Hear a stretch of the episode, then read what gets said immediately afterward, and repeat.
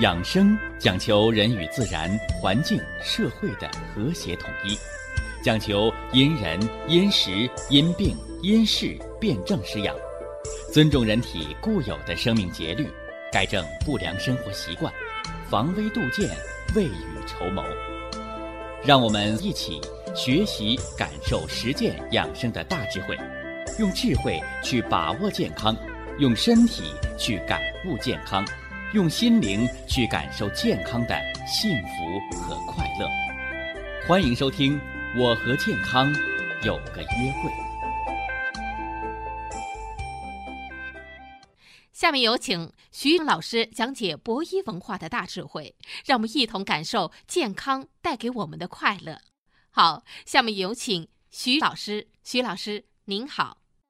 主持人好，听众朋友们，大家好。糖尿病的并发症，它的调养啊，我们不是局在某一个病症上啊，因为糖尿病并发症很多。啊，我们给起名的叫内外科啊，内外科，啊，但是不管它有一百种并发症还是八十种并发症，你一定要知道，要抓主要矛盾。哎，人生百病根在五脏，五脏是藏在里面的，啊，正所谓心主血脉，是吧？脾主四肢主肉，是吧？肝。主人的筋，开窍于爪甲，主一身之曲直；肺主皮毛，主皮肤黏膜，啊，主收敛；肾主骨生髓，主水纳气，主人一身之阴阳，啊，肾乃大的根本。你抓住这个五脏了，啊，人生百病。你看，好多人找我问病，老说啊，我一体多病啊，是不是啊？啊，我身上从头到脚都是病啊，叫什么叫乱花渐欲迷人眼？就是你不要被这些杂七杂八的病把眼神搞乱了啊！养生防病一定要有火眼金睛啊，透过现象看本质，抓到五脏病因，调理五脏阴阳，对应一年四季的，是吧？春生，夏长。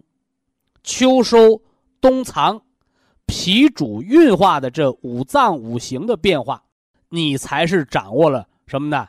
主动权，啊，而不是旁门左道了，啊，所以希望大家养生从正道啊，从正道。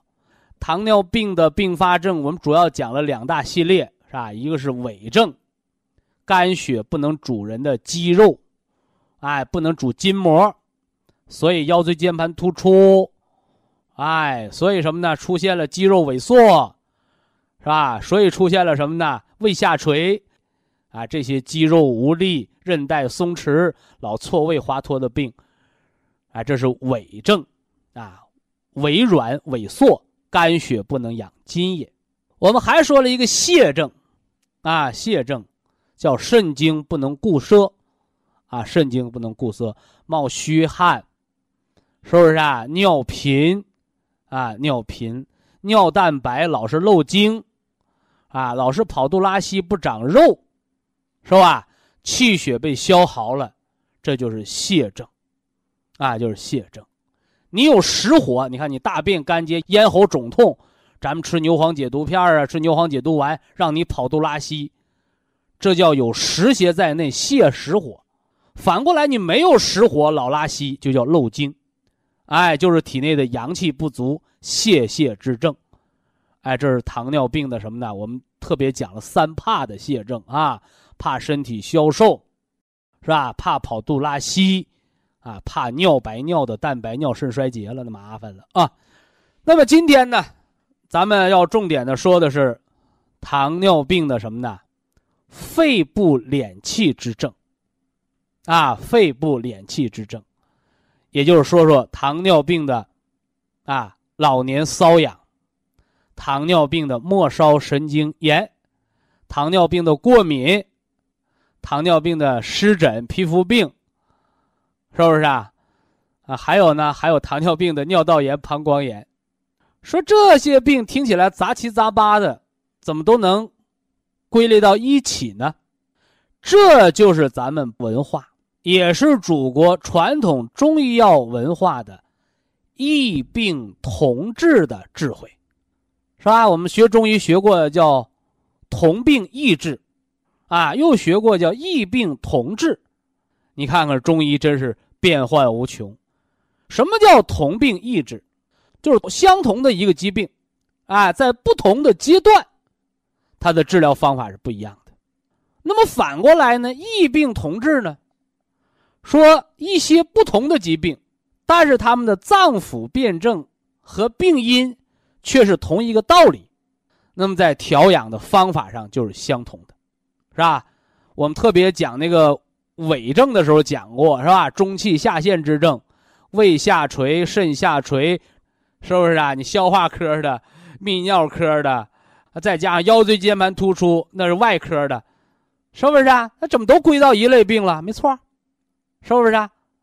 哎，你不同科那叫盲人摸象，你归到了都是肌肉韧带松弛、肝血不能养筋，这叫独具慧眼。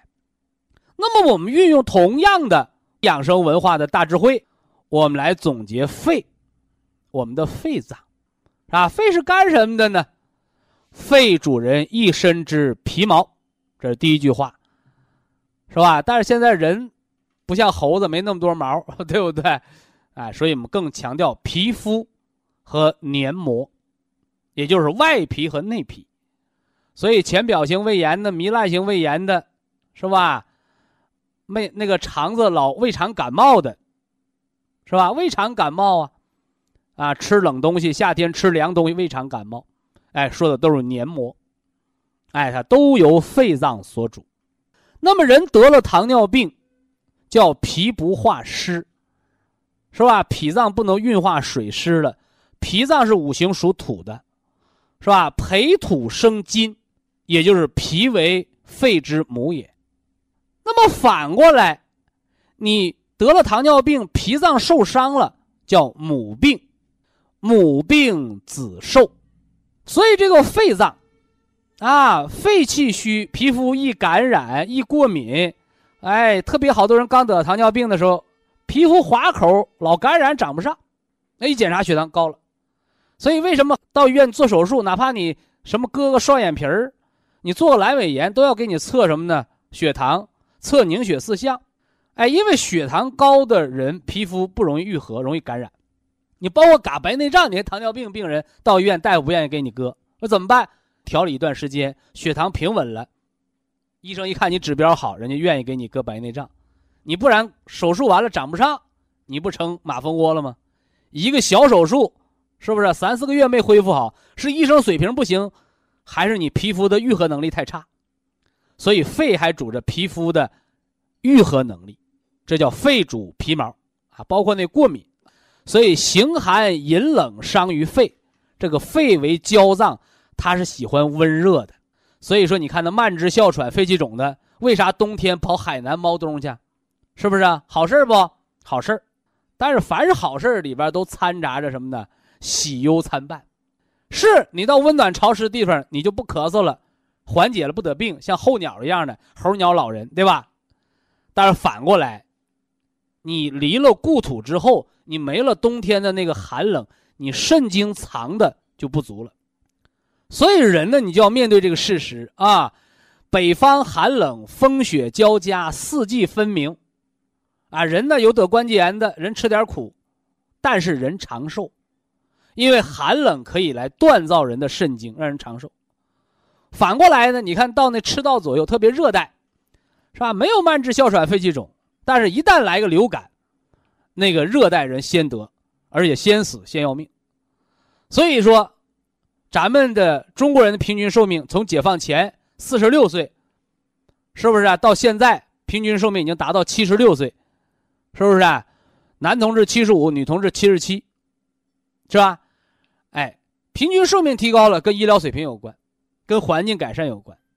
但是地域性的特点告诉大家，热的消耗注定人代谢快、短寿。所以即使在发达地区，现在在赤道沿线，在热带地方没有长寿。啊，没有长寿，平均寿命还是四五十岁因为太热了，代谢太快了，你过度兴奋就意味着短命。反过来呢，四季分明，有了生长化收藏的，啊，四季更迭的宇宙能量，啊，那么人就可以健康而且长寿。那么相对过于寒的地方的人，也不易于长寿。哎，所以叫恰到好处才是关键。所以肺脏这个事儿啊，呃，没办法，你慢支、哮喘、肺心病，那你为了活命啊，你就得到南方过冬，没办法。那么一旦你身体能恢复到一定程度，四季分明是让你长寿。就像人打激素似的，那为了救命打激素，那你后面就得得骨头坏死、得糖尿病，甚至就损耗了性命，就得短命呗，没招啊。你为了活着就短命，化疗也这个道理。反过来呢，你为了什么呢？活得长远，那就得受点罪呗，对吧？所以这里又应和了那个那个范仲淹那个叫叫生于忧患，死于安乐。人太安逸了，就容易早衰早亡。人吃点苦头的人才能长寿，是吧？所以说有科学家论断说啊，我们这一代人呐，我们的平均我们都能活到一百二十岁。我说你那叫睁着眼说瞎话。人不经历风雨。怎么能见彩虹？所以这一辈子没吃过苦的人，身体没经过苦难的人，你是很难长寿的，是不是很难长寿的？只有经过什么呢苦难，啊，折磨也好，叫锻炼也好，你才能长寿。反过来，温室里边的花朵开得快，谢得也快，而野草发芽慢，但是野草春风吹又生的道理在这儿。那么养肺脏，肺是喜湿恶寒的啊，所以温肺。我们吃什么？啊，吃黄芪补表气，吃菟丝子养肾精，还加了冬虫夏草，肺肾同补。记住，它不是消炎药，不是抗生素，却对一些常年用抗生素无效的，什么鼻炎呐、肺炎呐、哮喘呐、皮肤过敏呐、末梢神经炎呐、膀胱炎、菌群失调，是吧？包括什么呢？肠道的胃肠过敏，是不是啊？肠道的胃肠感冒，它不是治，它是增加你肺的免疫力和皮肤黏膜的免疫力，它是养肺脏，养你的收敛之气，养你的防御之功。哎，这是糖尿病并发症、皮肤黏膜细，它的养肺脏的道理。以下是广告时间。博一堂温馨提示：保健品只能起到保健作用，辅助调养；保健品不能代替药物，药物不能当做保健品长期误服。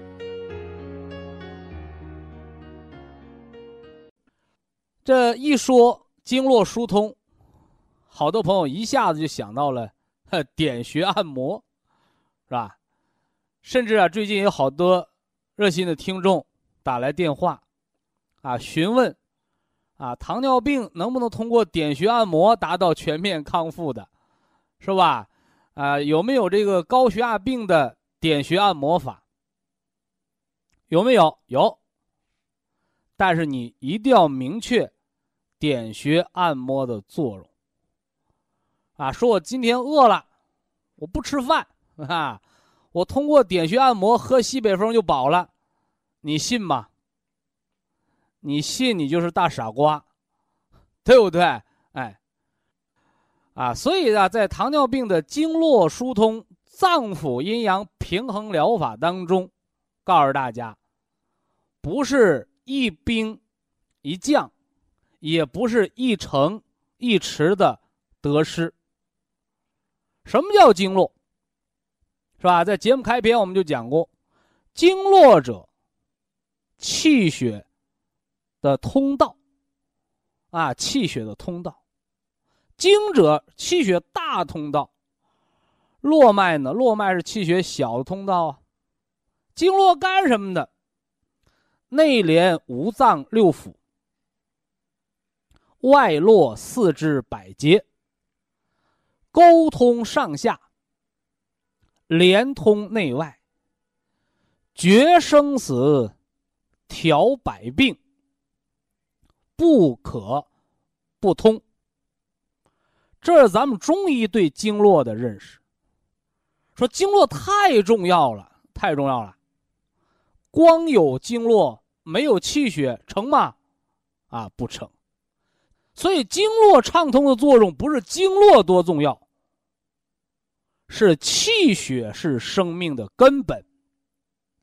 经络是气血的通道。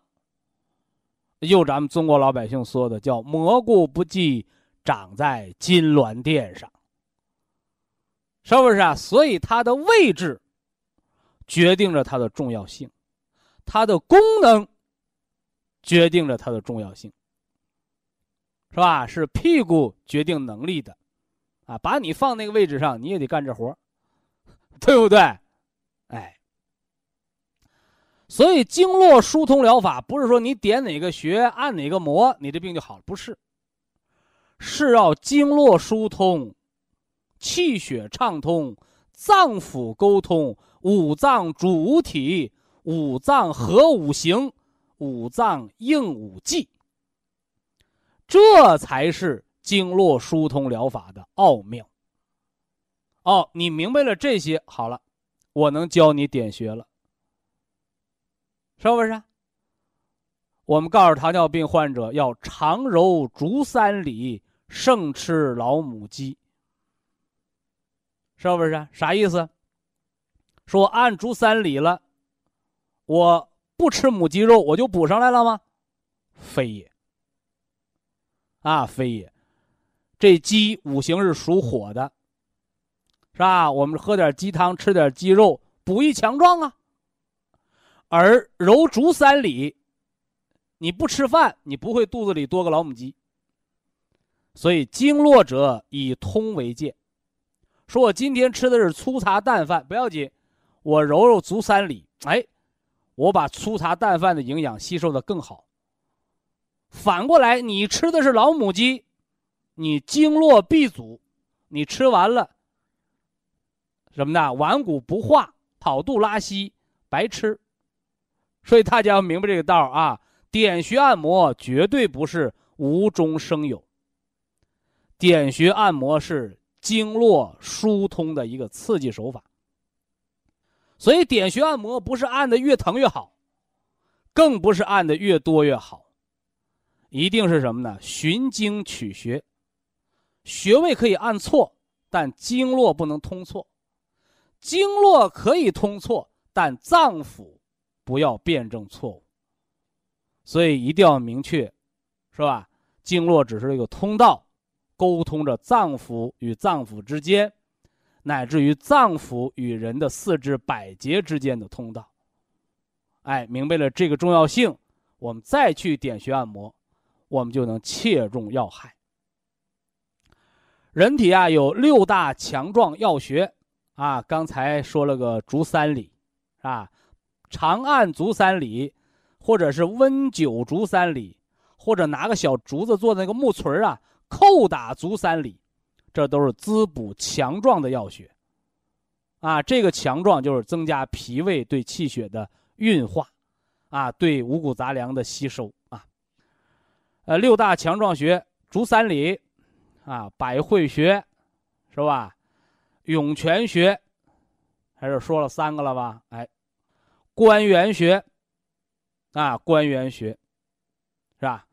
还有吗？还有膻中穴，啊，膻中穴，是吧？还有吗？啊，还有气海，啊，气海，关元是补固元气，啊，气海也是补气的穴位。啊，那你偏要再多说一个，那还有命门，是吧？艾条灸命门，啊，暖命门之火，固丹田之气。所以呀，中医的针灸针灸，啊，我们点穴按摩是以指代针，啊，同时呢，以手的温热又能达到一个灸的目的。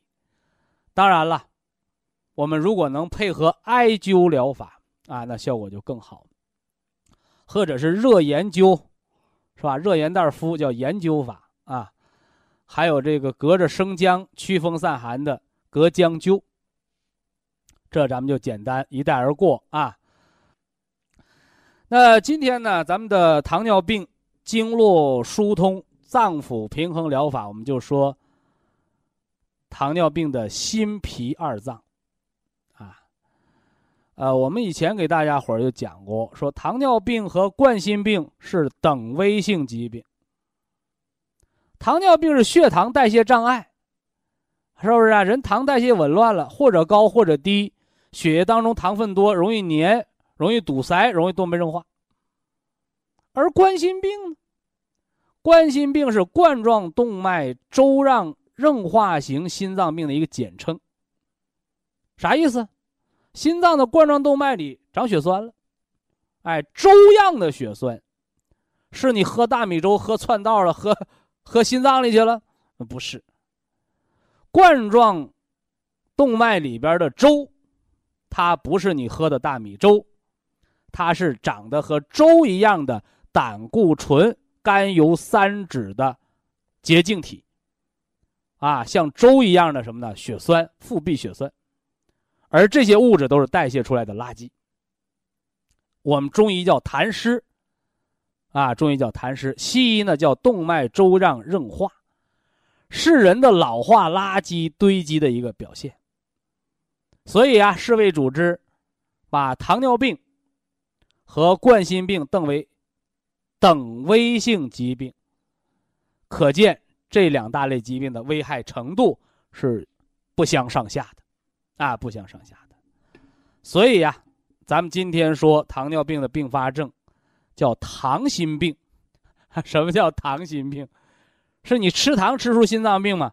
不是啊，是人得了糖尿病之后，血糖持续升高，哎，形成了什么呢？血脂代谢异常，血糖的什么呢？粘滞，血粘度增高，形成中央硬化。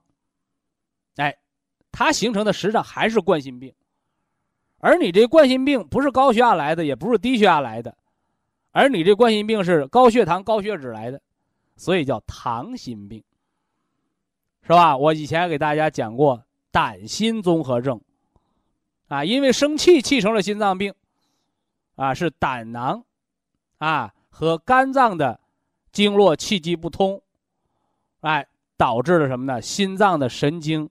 紧张、兴奋的异常，出现心律失常啊、心慌啊，是不是啊？哎，这些情况叫胆心综合症哦。还有颈心综合症也讲过，颈椎病压迫神经，神经功能紊乱，一检查心脏没病，但是就是严重心律失常。啊，有的还要装起搏器，后来发现颈椎病治好了，心脏病没了，这叫继发型的心脏病，是吧？所以糖心病。是糖尿病引发的心脏缺血，也叫糖尿病的心脏的合并症，啊，合并症，啊，主要还是冠状动脉的循环淤阻的事儿啊。这说了个糖心病啊。另外呢，糖尿病呢还有一个脾的伤害，啊，脾脏的伤害。你像早些年的医科大学教科书里叫糖尿病三多一少，但是你现在在临床医院基本见不着。是吧？什么叫三多一少？多饮多食，啊，多便，排便嘛，身体消瘦，是吧？三多喝的多，吃的多，拉的多，一少身体消瘦。但是你现在找这么典型病例的糖尿病患者，那太难了，啊，那简直百里挑一了，是不是？为啥？因为现在生活条件好了。啊，营养不良的人群少了，啊，多半糖尿病是富贵病，都是大胖子，营养补充的很充足，所以就掩盖了糖尿病的病情。往往是什么呢？因为眼睛的白内障啊，因为手指麻木啊，或者因为反复的皮肤的感染不愈合呀，结果一检查，哎呦，糖尿病，而且查出来就已经出现并发症了。啊，所以可见糖尿病掩盖性比较强啊。那话又说回来呀，这三多一少就是糖尿病的脾损害，啊，脾脏损害。三多，你看吃的多，喝的多，拉的多，啥特点？吃的多，喝的多，大家一定要知道啊。你吃的多，喝的多，不是你吃饭喝水有病。你看我就是渴就想喝水，我就是饿就想吃东西，这说明你身体需要。为什么身体需要？因为你是个病态的身体，脾有病了，是不是啊？脾脏有病，虚的是不思饮食，不知道饿，这叫虚。脾虚不思饮食，脾燥有火呢，火化食，干吃不长肉，这是脾燥，嘴唇爆裂有火。而那个拉的多什么特点？是吧？我经常给那个听众朋友们讲课，我说，跑肚拉稀都是败家子儿。为啥？因为你要知道，人的脾胃是后天之本。气血生化的源泉啥？就是在食物的乳糜当中吸收营养，排出糟粕。结果跑肚拉稀的人，你是连着营养带糟粕，一股脑都排出去了，脾脏的分清泌浊的功能就没了。所以什么叫败家子儿啊？你吃再好的东西都扔卫生间了，都拉出去了，你没吸收，你不就败家子儿吗？对不对呀？哎，你吃再好的补药都是拉了，没吸收。所以这是多饮多食多便，是吧？排的多嘛？都是什么呢？营养都拉没了，啊，这是脾不化食的特点。啊，身体消瘦呢？哎，这是消渴的消和消瘦的消是一个字，就是大肉受损，就是脾不能煮肉。一个是不能生化气血，二一个还把人的肉化成气血去救命了，应急了。我说叫叫砸锅卖铁呀，拆房子卖砖，你这这，身体消瘦叫消耗类疾病，所以这是糖尿病的脾脏的损害，所以为什么要健脾呀？啊，为什么要补益五脏，补五脏虚劳啊？哎，道理就在这儿，所以糖尿病健脾是直接的保健调整，是吧？叫直接调整，而改变生活当中的错误，哎，叫病因学调整，哎。这样一来呢，我们就把糖尿病的并发症，包括糖尿病的临床的症状、五脏伤害的五行辩证，就给大家告一段落。啊，希望大家能够通过我们文化的学习，明确造病的病因，科学五脏保健的方法，哎，实现呢元气十足，五脏六腑全自动。实现什么呢？内在的健康，而不是单纯的化学指标的健康。以下是广告时间。博一堂温馨提示：保健品只能起到保健作用，辅助调养；保健品不能代替药物，药物不能当做保健品长期误服。什么是生物能量？啊，最基础的生物能量，就是人活着的元气的能量。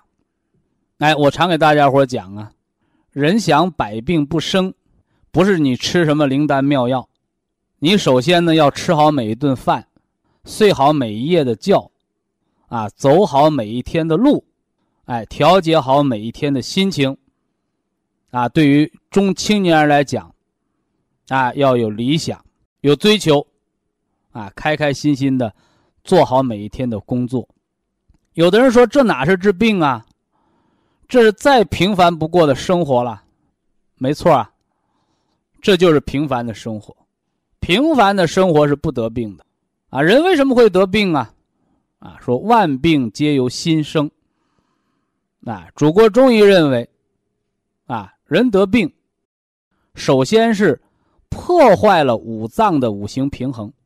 破坏了人体的阴阳的平衡，这个平衡被打破了，就产生了邪气，所以才会得病。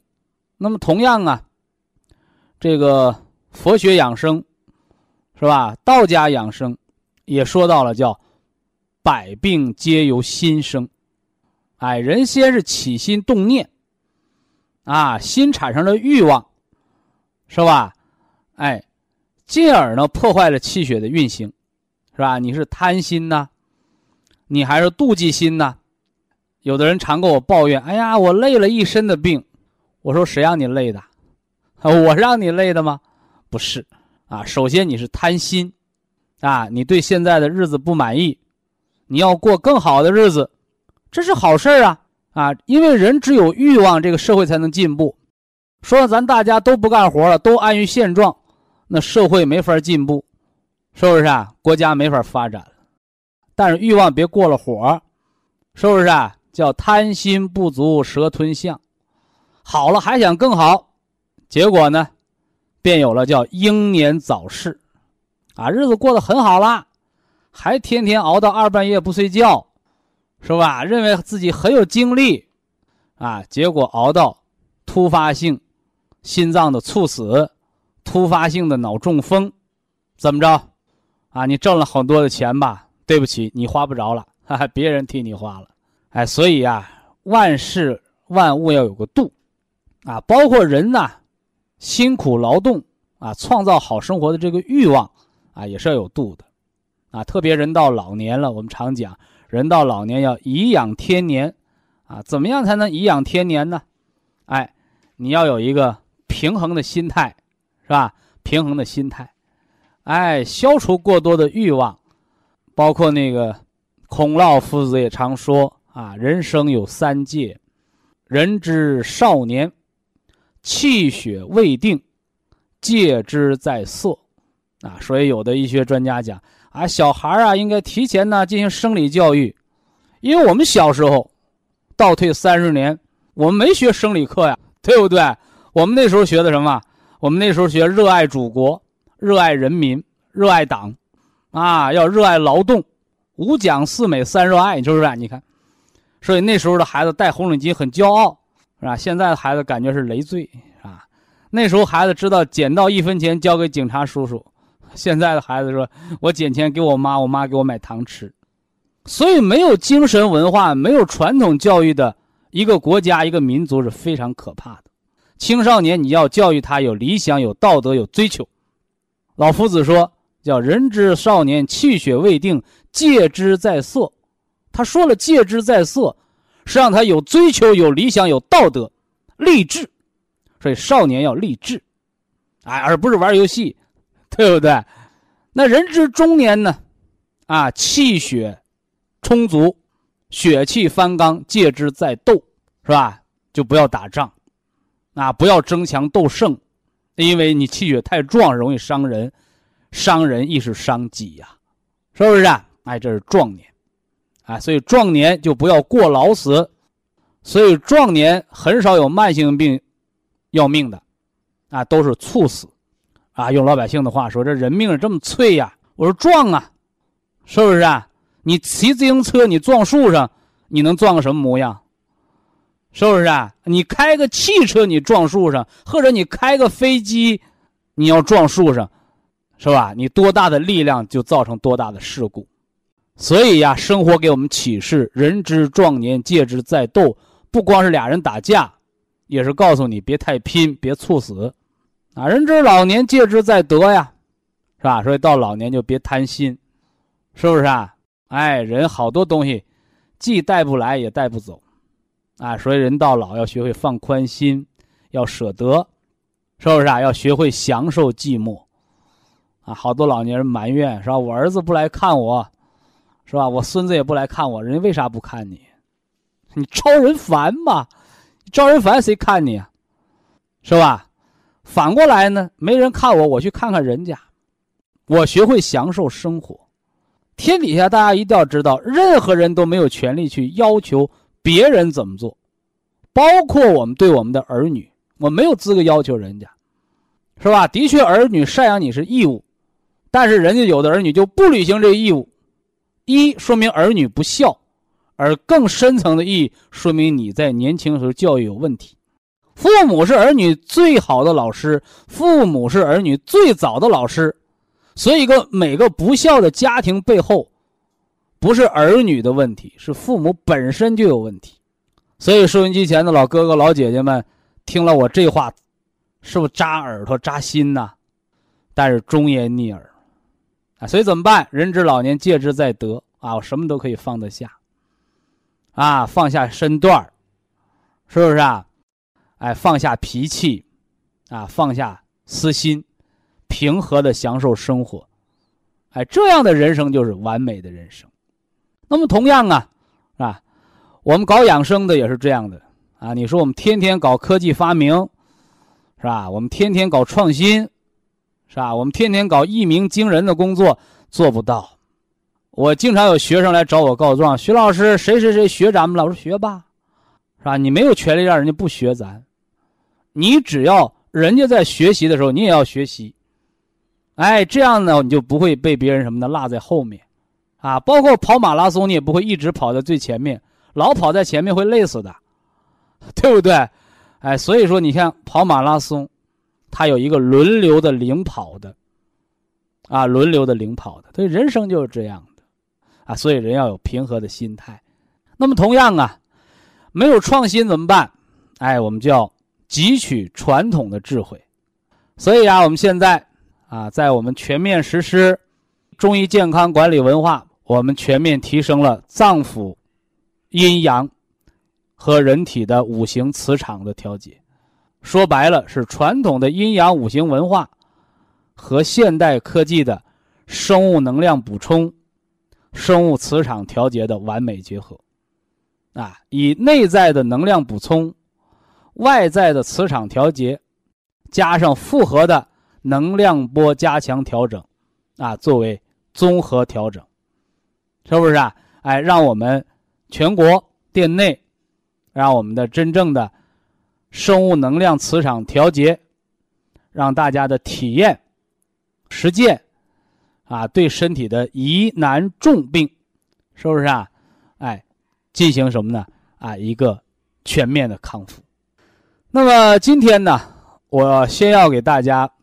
打这个基础课，是吧？打这基础课，啊，我常给大家讲，元气十足，啊，五脏六腑全自动，百病不生。补元气，一要喝这个牛肉补气汤方，牛肉、鲫鱼、猪蹄儿、氨基酸营养液加上胶原蛋白了。那么让元气有活力，我们要吃长白山野生葡萄的葡萄籽。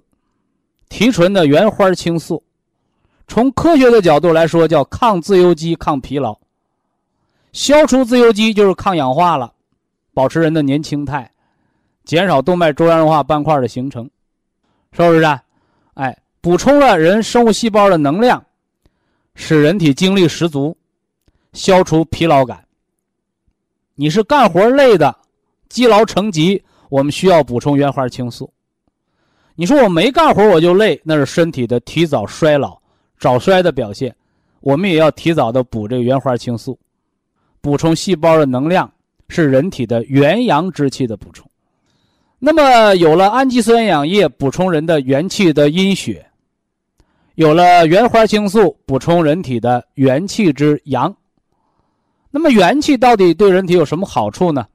我给大家做了总结，啊，也就是喝。牛肉补气汤方，我们补元气的阴血，吃原花青素，吃长白山葡萄籽儿的提纯物，给元气补充阳气的能量，补充元阳之气。以下是广告时间。博一堂温馨提示：保健品只能起到保健作用，辅助调养，保健品不能代替药物。药物不能当做保健品长期误服。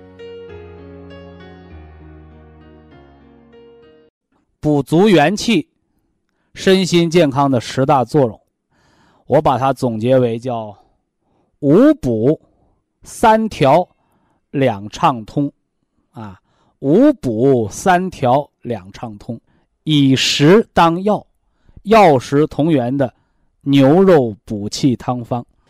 既不会上火，也不会寒凉，而且它是一个低热量的，啊，不像你喝的什么牛奶，是不是啊？奶粉，是吧？你喝的碳酸饮料那是高热量的垃圾食品，它是低热量的，一没有油炸，二没有油煎，是用慢火，啊，你说这锅开了吧？你没看着翻花。你说这锅没开，这水温在一百度恒温，而且你细细的观察，从锅底，是吧？像泉泉的流水一样，能够略微的看出水在循环上下滚动，是不是？啊？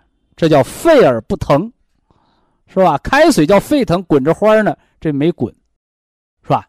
这就是我们的牛肉补气汤方。那么，牛肉氨基酸营养液，它对人的好处是有什么呢？经文记点的，啊，经文记载的，《神农本草经》也好，是吧？李时珍的《本草纲目》也好，都有详细论著。所以药食同源，不是说你盛碗大米饭，你往嘴里一吃，我这吃药呢，是不是？所以药食同源，药食同源，你得有医家的佐证，你得有医学经典的记载。所以呀，在《神农本草经》和李时珍的《本草纲目》上，对这几位食材都做了详细的记述。我就简单的给大家背两句，是吧？啊，牛肉。这是《本草纲目》当中的记载，特别记述黄牛肉，是吧？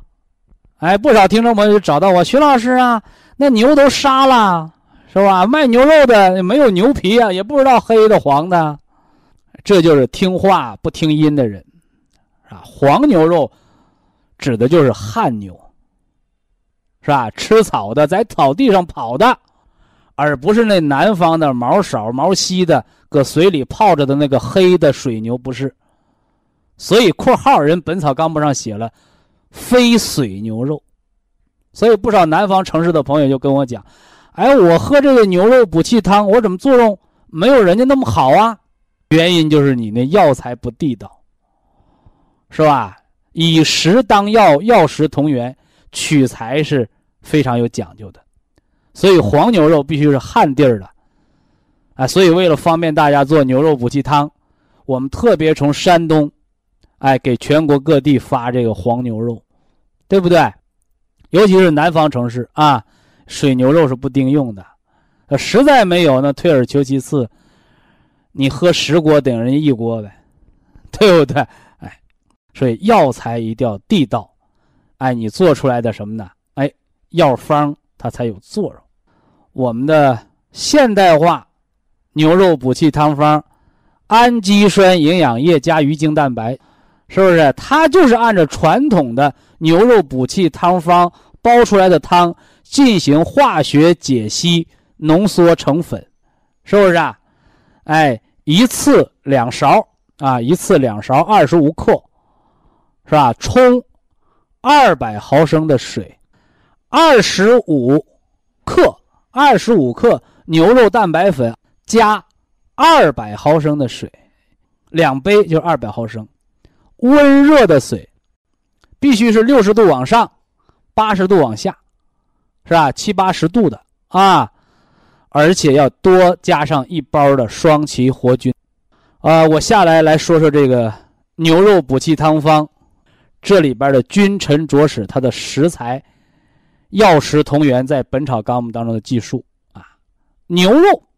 特别著名黄牛肉非水牛肉，牛肉与黄芪同功。哎，有的朋友说，那得了，我熬黄芪水吧。那是人家李时珍打个比方，是吧？牛肉的补益强壮作用，和你喝黄芪水能比吗？所以叫药食同源，药补胜过食补的道理就在这儿呢，是吧？你去买牛肉多少钱一斤，是吧？你到药铺抓黄芪多少钱一两？谁家的黄芪能当肉吃？而今天我们拿黄牛肉当药吃，这才是药食同源的高妙之处，是吧？好，接着往下说啊，牛肉与黄芪同功，补益人的脾胃。第一条写上啊，牛肉化肉为液，补一人的脾胃。这既不是土豆炖牛肉，也不是。什么呢？炒那个孜然牛肉，哎，更不是你那牛肉搁火烤的烤牛肉串都不是。化肉为液，怎么化？把牛肉切成碎碎的肉丁，放到紫砂锅、土锅里，慢火炖熟炖烂，把肉化成牛肉汤。你喝的是汤，不是吃肉。你家土豆炖牛肉，你吃的是肉，喝的不是汤，所以就像我们吃中药一样，你熬完了中药汤，你喝药汤子还是吃药渣子？你要明白这个道理。哎，所以好多人喝着牛肉补气汤，还说：“哎呀，我那肉渣子倒了可惜啊！”我说可以理解，啊，弄点醋，弄点酱油，啊，把它吃了吧。那你家谁喝中药？你把那中药渣子也捡回来，把它打成粉吃它吧，对不对？哎，所以食补胜过药补的第二个高明之处就在这儿，是吧？第一句话大家写了啊，牛肉化肉为液。补益人的脾胃，补脾胃干什么？生化气血。生化气血干什么？补益五脏。补益五脏干什么？强壮筋骨，补润人的筋骨皮肉，直至皮肤毛窍爪甲，是不是？你喝黄芪水，顶多管一个冒虚汗，是不是啊？经常喝黄芪水还能预防口腔溃疡、脱疮生肌吗？是不是？这是黄芪的作用。那你如今拿黄芪的补气的作用和牛肉的补益的作用再比，这回就知道了什么叫食补胜过药补，一味牛肉。胜十倍黄芪的道理就在这儿了。这是牛肉的五个补益的作用，五层啊，五层补益作用。化肉为液啊，怎么吃方法很重要啊，这叫五补。那么牛肉补气汤方当中，牛肉为君啊，那还有陈使呢，是吧？猪蹄儿为臣，是吧？我给大家讲过呀。啊，猪肉是最补肾的，啊，猪肉是滋阴补肾的，而这个猪蹄儿，啊，尤其是小猪蹄儿啊，相当于人的膝盖，哎，叫膝为金海，所以生活当中常有说吃猪蹄儿美容的说法，美容拿什么美？啊，补充人的胶原蛋白，无论是猪皮儿还是猪蹄筋儿。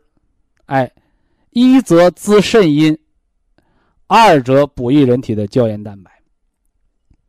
保护人的细胞膜，啊，细胞膜。哎，这是猪蹄儿的作用，还加了一个去掉什么呢？内脏的鲫鱼，去掉内脏和鳃啊，鳞不用刮。啊，有的人说哪有吃鱼不刮鳞的？谁让你吃鱼了？对不对？啊，何况中国自古啊。这个美食当中就有鱼鳞粥一说。鱼鳞粥，把鱼鳞熬下来、刮下来、洗净了，加上粥熬粥吃，那吃的是甲壳素，啊，就现在风靡社会的，啊，保健品啊，抗动脉硬化的甲壳素，是吧？虾皮儿，是吧？鱼虾的皮儿，哎，其实你虾皮儿的甲壳素和鱼鳞的甲壳素比起来差差远了。因为鱼鳞的甲壳素不但富含甲壳素，鱼鳞里还有胶原蛋白，啊，所以鱼的鳞和人的手指甲的成分是大致相同的。那么，另外鲫鱼温补脾胃，手巴掌大小鲫鱼温补脾胃，行水利尿，消水谷之症，啊，自古以来这个鲫鱼啊、鲤鱼啊，啊。鲤鱼红小豆粥是消肝硬化腹水的，啊，所以呀，这牛肉补气汤方当中有了鲫鱼，保证了它行水利尿而不呆滞；有了猪蹄儿，保证了牛肉补气而不生内燥，反补肾阴，强壮肾精。这是这里边的主要食材。那山楂呢？山楂是化食的。所以放了三颗山楂，啊，更利于什么呢？这个牛肉补气汤方被人吸收。还加了七枚大枣，是吧？肉整个浪的大枣，是吧？这和开胃汤就不一样了。开胃汤把枣掰开，搁铁锅炒焦了，焦枣健脾呀。炒焦的枣健脾胃，管那小孩流哈喇子，老人流流涎，是吧？而这整个大枣呢，红则补心血，黄则补脾胃。所以这大枣就是让这汤喝到嘴里，刚到嘴里就跟那人参果一样，唰它就散了，提气的，增加它的养心健脾的能量。所以这个枣必须是囫囵个的山东的大红枣。有的朋友把新疆那个转基因的、长得都跟那个土豆那么大的枣拿来，我说你赶紧扔了，啊，赶紧扔了，是不是？哎，就像有人问我，徐老师啊，那孩子能不能吃那外国的樱桃？我家伙，那外国樱桃长得比那个什么呢？比栗子都大，那都是转基因的，啊，说人要吃地道食材。啊，吃地道的食材啊，所以我这枣就是山东的大红枣，或者那小的金丝枣，要正经的枣啊，你别给我整的长的那个没有那个正常模样那个，那不成啊。所以呀，一锅牛肉补气汤就这么炮制成了，不能加盐啊，不能加任何佐料，这就是牛肉补气汤方牛肉氨基酸营养液做法和奥妙，以及。用中医的药食同源的文化解释了它这个方程啊，这个主方成方里边的奥妙。非常感谢徐正邦老师的精彩讲解，听众朋友们，我们店内的服务热线零五幺二六七五七六七三七和零五幺二六七五七六七三六已经全线为您开通，随时欢迎您的垂询与拨打。客服微信号二八二。六七九一四九零，微信公众号搜索“苏州博一堂健康管理中心”。下面有请打通热线的朋友，这位朋友您好。您好，啊，徐老师您好啊，请讲。哦，我我是您的听众，也是您的用户。哪里听众？呃，山西大同的。大同的，嗯，山西大同的。呃，我我那个那啥是听是在武汉听您的讲座哦，回到大同以后，这就开始用您的。这是老家在大同是吧？哎，对对对对对，开始听是在武汉听的。嗯，完了越您那个那个用户用，我是关节疼哦，关节痛抽筋儿，吃了八个月了将近，反正是现在非常好，效果我觉得挺好。嗯，我老婆是眼睛干，完了用点那个参草那个颗粒，因为咱们这些都是绿色养生的自然疗法。哎，对你说要是吃止疼片好了，那是骗钱的，对不对？它不是暂时的好，它是你恢复你自己的生命的活力来康复它。哦，我腿抽筋儿，哎，关节疼，上楼也疼，现在就这。那腿呀，现在上楼都好了。哎，我住的五楼嘛，我今年六周骨髓补就养那个退行性骨关节改变啊。哎，对了对了对了，我那个今天想想给我妹妹问一问，她今年是五。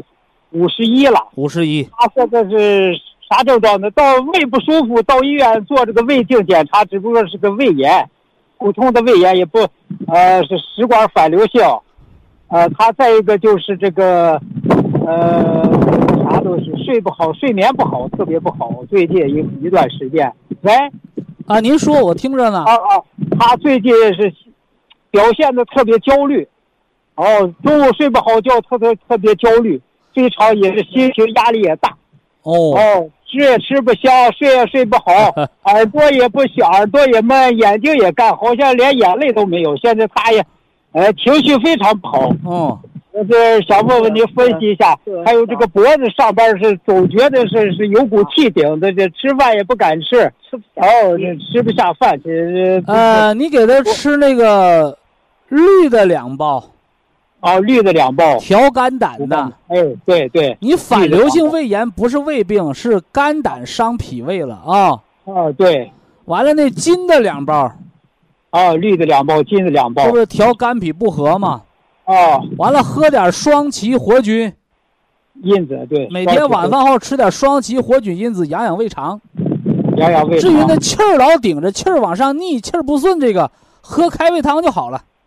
喝开胃汤，就吃这些就行了。你你说他这个现在他是就喝那个开胃汤都喝过一，他喝开胃汤放屁多，那气儿往下走，他就不往上顶了吗？不就？哦，他说是上火的那个东西，说是又不敢喝了，又陈皮干姜红枣汤，你气儿搁脖子上顶着上火，还是气儿变成屁放出去上火？你问他自己。哦，对，屁都放出去了，火气儿都往下走了，火在哪儿呢？所以说有一句话叫“没文化真可怕”。哦，陈皮干姜红枣汤，干姜是暖脾胃，也是往下走的。哎哎，姜是止呕吐的。你说吐是往上吐还是往下吐啊？哦，他觉得这个嗓子这儿老老有气顶着，吃饭他就不敢吃。所以他这个忙啊，你能帮多少帮多少，帮不了就不帮。人家有儿有女的，你这么大岁数了，话带到就够用了，听明白没？他他的女儿也不在这儿，说那话没用。我刚跟你讲，人家女儿在美国，也用不着你当哥哥的管，哦，轮不着你当哥哥的养老啊。嗯，你要是给花钱行，你不给花钱别瞎掺和，听着没有？啊，听问，哎，不然他不懂的人啥也不懂，你跟他说这说那没有用。哦，听明白没？徐老师，喝开胃汤还怕上火，那不虎吗？啥也不知道，他不知道你跟他说，他用好了他也不不说你好，还说你坏，你让他用什么用？让自己听节目，爱用用，不爱用拉倒啊！这原则听没？呃，徐老师，哎，他这这个情情绪特别焦虑，你说是？他因为啥焦虑啊？啊，这个睡眠不好呀，吃饭睡眠不好，不有管睡眠的？咱们那个人参五味子酒就是管睡眠的，Q 十就调植物神经的，更年期就是长白山蛤蟆油软胶呢，这有啊。哦，那你不用我没招啊。我你不听话，我没招啊，对不对？呃，我听你说还要吃那个红八红八，呃，和这个呃绿的，啊。他这个情况用啥？我刚说完了。啊，对对对。就他本人的我都说完了，你偏听别人怎么用干什么？呃，另外我把这话都说到家了。你要是能给买，你给掺和；你要是不给花钱，你千万别掺和。听明白没有？哎，对对对。另外，他要不懂，你买了他都不吃，你知不知道？你说他是不是抑郁？这个更年期这个抑郁还是是？那你说他为啥更年期？他为啥抑郁啊？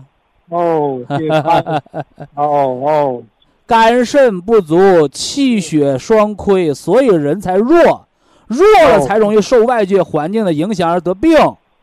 哦，所以说这个忙你别帮了啊，把话带到就足够了啊。还是那句老话啊，这人呢想自杀的人救不活，啥意思呢？他不想活了，你能救活他吗？是不是？